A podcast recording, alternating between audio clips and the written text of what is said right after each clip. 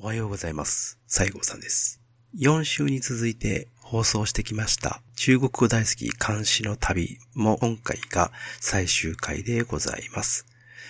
で、こんなオープニングばっかりで最近怒ってないなって思いまして、ちょっとオープニングサボってるんじゃないか疑惑がありましたので、ここで一つ最近怒ってる話です。えーよくあの、スマホのゲームとか、いろんなサービスで、ログインした時に、毎回ログインボーナスみたいなものが、よくもらえるゲームとかがあるんですけど、あれ、ボーナスっていうほどのものもらえてないと思います。ボーナスっていう意味わかってますかねあれはログイン小遣いです。なので、そういう、ソシャゲとか、スマホゲームをやってる会社さんは、ぜひ、ログイン小遣いに変えてほしいです。以上です。では、第4回目、ゲストはマシェリさんでございます。漢字の旅最終回ということになります。今回特別にですね、最後に、あの、マシェリさんの方で、おまけの音源もありますので、最後までお聴きください。それでは、よろしく。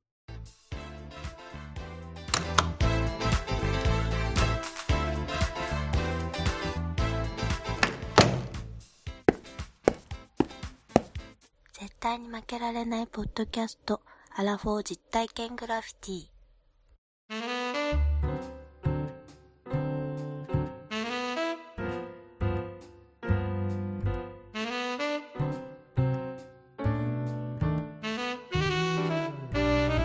そんな七星がすごく有名、三国志ファンの中では七星がすごく有名なんですけど、七星以外の詩ってあんまり、あのそうですね知られてない。出てこない。そうですね。まあ、装飾自体が、ね、そこの場面しかっていうところがある。詩の天才天才とこのドラマとかですごい騒がれながらもうん。七星ぐらいしか披露してないっていううん今日人物なんですけれどもちょっと今回2つほどうん。装飾の詩うん。調べてまいりましたで一つがうん「南国に歌人あり」という詩でうん。もう一つが「夜伝弱夜行」ですね。こちらは、えっと、書き下し文とうん。日本語の意味のみちょっと紹介したいと思います、はい。はい。じゃあ、書き下し文の方、はい。お願いします。行かせていただきます。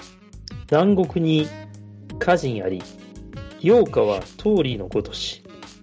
朝は川の北岸で遊び、夕は少々の島で休む。時の習わしは主眼を見ること少なし。誰のために白き葉を欲するのか。不行すると年は小に暮れ。栄養を久しく染みが出し。はい、ありがとうございます。うんはい。でこの詩の意味としては、えっと、歌人という意味が、えっと人弁に土二つのうん。歌人ですね。うん。うん。うん。この「か」という字は美しい人を表すときうんうんによく使われる文字です。で、この詩の内容は時間が経って歳月が過ぎて美しい人はその美しさを維持できなくなるということを表している詩なんですけれども、でこれは装飾が最も一番元気だった若くて力も有り余った頃に自分の能力を発揮できなかったということを悔やんでいる詩だと言われていますその美しい人と自分を重ねて国のために尽くすことができなかったことを悔やんでいますうん。なるほどうん。そういう意味なんだ。すごいね。その、深い、深い。深いですね。えー、面白いな。誰のために白き葉をするのかうん。この自分の才能自分の能力はどこで発揮すればよいのかみたいな、うんもういろんなことを比喩しているうん。詩ですね。うん。鬱屈してますよね。こんなんでも、現代社会でもいっぱいあるね。なんか。う んそうね。こう、見出してもらえないってやつね。うん。次ですね、えっとうん少し長いんですけど「夜伝弱夜行」うん。こちら書き下し文紹介お願いします。はい。はい。工樹に皮膚を海水はその波をあぐ。利権、手のひらにあらざれば、悠々なんぞ大きを求めんや。水や利官のスズメ。ハイタカを見ては自ら羅に通す。羅カはスズメを得て喜び、少年はスズメを見て悲しむ。剣を抜きて、羅門を払えば、公爵は飛ぶことを得たり、飛び飛びて蒼天を増し、来たり降りて少年に射す。はい。ありがとうございます。すごい長かったんですけど、この大まかな内容としては、あの、鳥が網に引っかかっちゃってるのを、うん少年が剣を使って網を切って助けたという内容ですね。うんで、これは宗職がうん後継ぎ争いをしてた時に、自分側についてくれた人がいたんですよ。味方になってくれた。一緒に酒飲んでたやつね。はい。定義と揚州という、結構、三国志知ってる方では聞いたことある人物がいるんですけど定義と揚州はこの装飾側についてしまったことによって後に処刑されてしまうんです、うん仲間を救うことができなかったうん装飾の無念の気持ちを詩の中でスズメを助けることによって自分の気持ちを消化したっていううん詩ですね。なるほどね。すごい。全然知らなかったですけど。ううんーん、そうなんや。やっぱり悲しく思ってたんですうね。んうん。自分についたがゆえに、うん、ね自分の腹心を結局殺されてしまったっていうね。うん装飾すごい宗妃が皇帝だった時代にすごい何度も頻繁に転勤させられるんです。はいはいはい。と力をつけさせないようにするために、やうん。っぱり兵力もすごい一定量超えてはいけないとか、うんいろいろ監視もされてる中でもう友達も味方もみんないなくなってしまった中で自分の思いを吐き出す場所は詩だけだったっていうことで、やっぱり装飾の詩はこういう内容のものがすごく多いです。苦どしんでる詩苦しんでるが。多い。うん。なるほど。だから本当でもす、な、なんだろう、心にこう、グッときますね。やっぱり、あ、この人こういうふうに、ねえ、いろいろこう、不遇な思いをしてる、してるから、その時のこの思いっていうのがすごい感じることができますね。うん。ではあの装飾はいスペ。シャルは以上になりまあす。りがとうございます。ありがとうございます。ありがとうございますスペシャル。はい。ありがとうございます。幕を外した。ダンスしてるよ。When I am free ダンスしてるよ。君が。すべてに意味があった。トゥトゥニューシングル。When I Am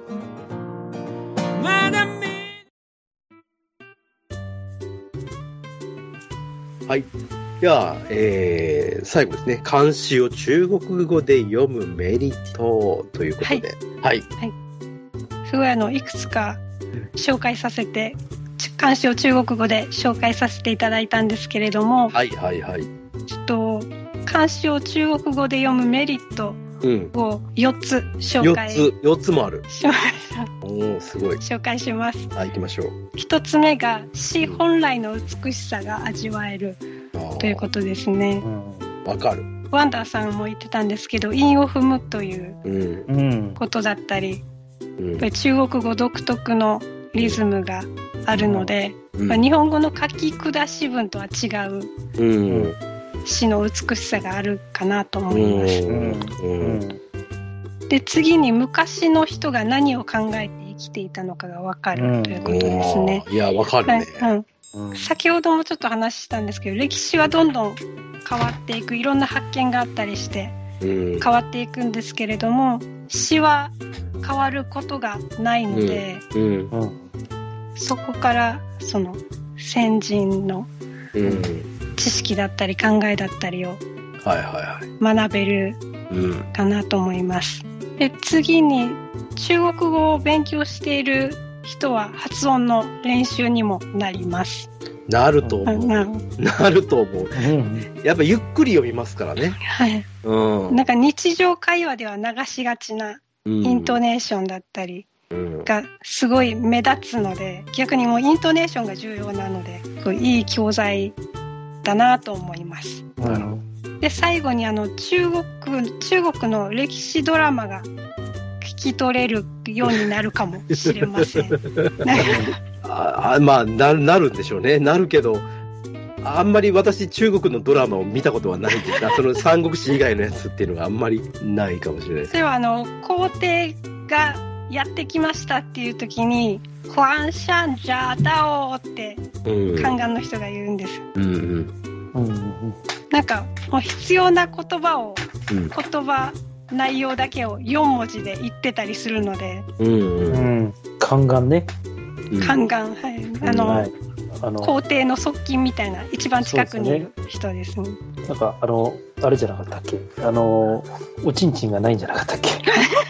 そうですよね。そうですそうです。まあ高級に入るんでね。はい。高級に入りますからあの男としての機能はない人です、会った人もいたらしいですけどあ、そう。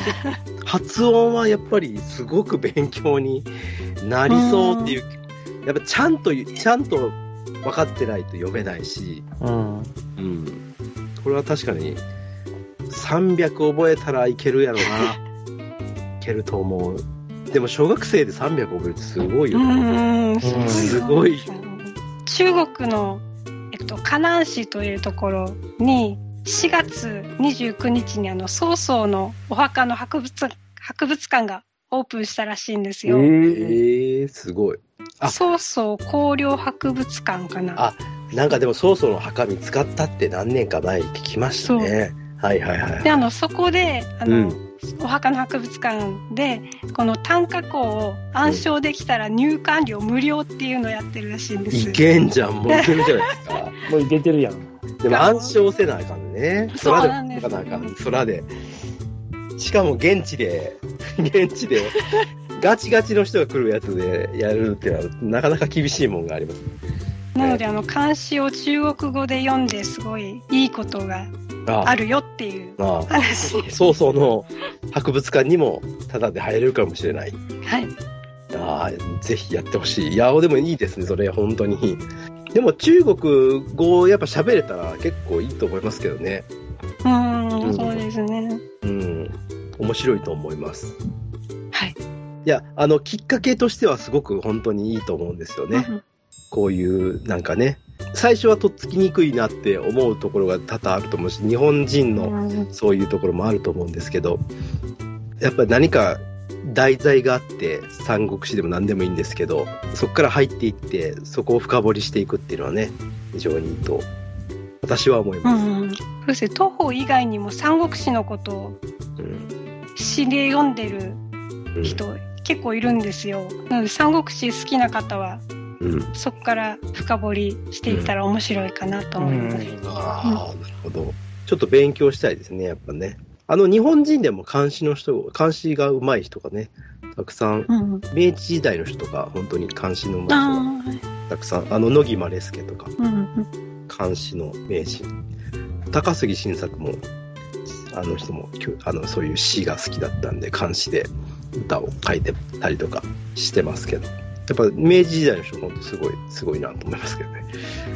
はいではたくさん読ませていただいたんですけれども中国語大好き監視の旅以上になりますありがとうございました。ありがとうございました。いやー、旅しましたね、監視の。よかったです。本当にありがとうございました。いっぱい考えていただいて、本当に。ありがとうございました。もう長くなってしまって申し訳ないです、もう本当に、いや、かん、ね、もう考えるだけでも大変だったと思いますけれど、うんね、素晴らしい。ありがとうございました、本当に。あの、何しかこう、ついていく知識が乏しくて ですね、非常にすいません。申し訳ないとしか言いようがないんだけど、なんかちょっと勉強したいなっていう気になりましああ嬉しいですよかったです、うんた。はい。はいありがとうございます。いえいえありがとうございますじゃあまたあの、これに懲りずですね、次もまた狙っていただきたいなと思いますので、またよろしくお願いいたします。はい、はいはい、お疲れ様でございました。ありがとうございました中国語大好き、監視の旅でした。はい。ね、あの、本当に、いや、まあ、本編でいろいろ話をしていただいたんで、まあ、エンディングなんであれなんですけれども、本当に男の人とかでね、三国志好きな人とか、まあ女性の人でもレッドクリフが好きでみたいな人もいた、いると思うんですけれども、やっぱり昔から日本では人気のあるコンテンツというか、そういうもののね、一つのあれなんで、触れることができてよかったなって、これがきっかけになったら本当にそれでね、うん。まあ思いますし、馴染みのある国の言葉ですから、ぜひ、ね、まあ、僕らもねやっぱり聞いててね、ちょっとやっぱ勉強していきたいなというふうにも思いましたし、そうですね。なんか、僕らがね、平家物語を覚えるような感じなのかな？あの、祇園少女の鐘の声。あああ、その冒頭のとこね、冒頭のとこね、でも俺その後も覚えたよ。あ、そうなん。だ。乗車必須の断りを表す。の、その後？うん。おごれるものは久しからず、ず。あただ春の夜の夢のごとし、高き者はついには滅びぬ、一重に風のものの塵あ、と同じ。同じ。遠くイチョウを弔えば、蝶の王も漢のなんとかって覚えたよ。それ以後は覚えてないけど。でもいいいいと思います。本当ね、あの、触れ、触れるっていうのが一番いいんでね、うんきっかけで。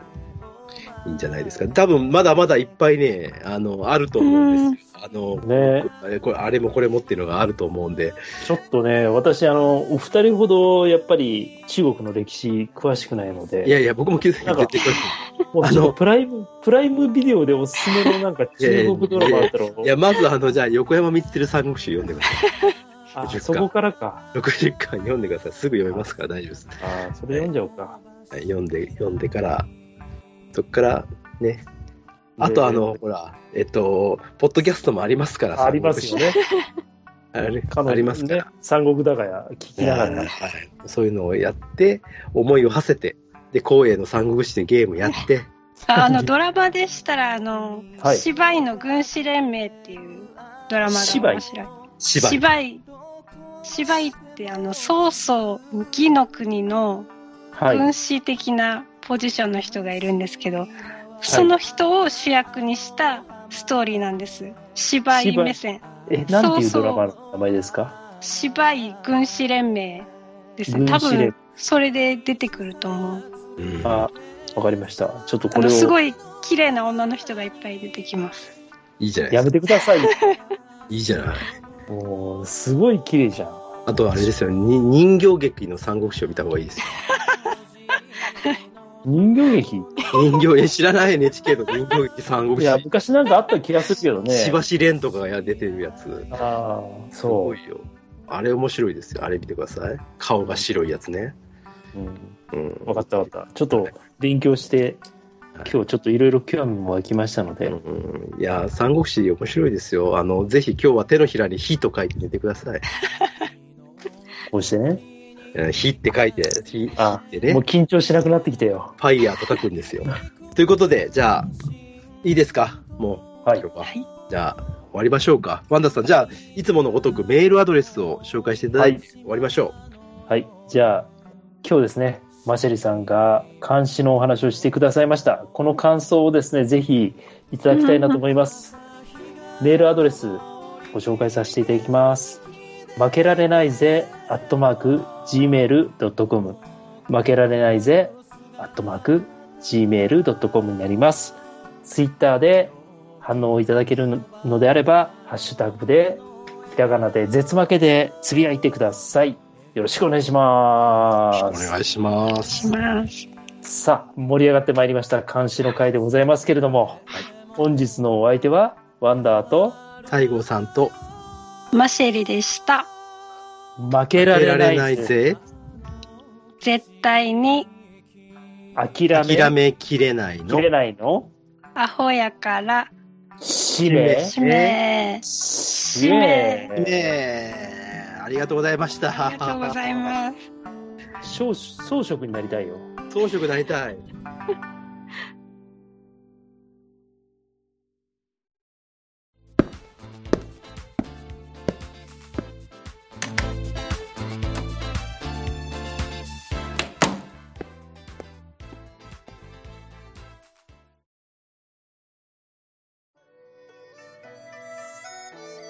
まして、こんにちは、こんばんは。今回、全部で4回にわたって、絶対に負けられないポッドキャストで監視のお話をさせていただきました。お聞きくださった皆様、ありがとうございます。番組で監視のお話をしようと決めたときは、実負けリスナーさんのニーズに全くハマっていないんじゃないかと、すごく不安でしたが、西郷さん、ワンダさんに助けられて、なんとか収録することができました。お二人にも大変感謝しております。ありがとうございました。そして番組内でも少しお話ししましたが、私は普段ノートを使って発信しています。アカウント名がアルファベットで UNA ですね。実は私、生まれも育ちも沖縄でして、ノートでは監視の解説の他に沖縄のスポットや沖縄料理について歴史を交えながら紹介したりしています。文章だけではなくて、今回番組で紹介したような監視の読み上げ音声も投稿しているので、白文が気に入ったという方は、時々覗いてもらえると嬉しいです。今回番組では、毛光年、徒歩、曹操、装飾の詩を紹介しましたが、やはり漢詩といえば李白ではないでしょうか。最後に私が好きな李白の詩を白文で読み上げて終わりにしたいと思います。あの、きっとまた素敵なことのあの、BGM つけてくれると思うので、期待したいと思います。あの、春日、酔いより起きて、志を言うという詩です。こちらもノートで解説記事を書いていますので、詩の意味など知りたいという方は、私のノートから探してみてください。それでは始めます。李白春日最极言句，注释若大梦，何为老己生？所以终日醉，堆栏卧剪影。朝来年庭前，依鸟花间鸣。借问此何时？春风与柳阴。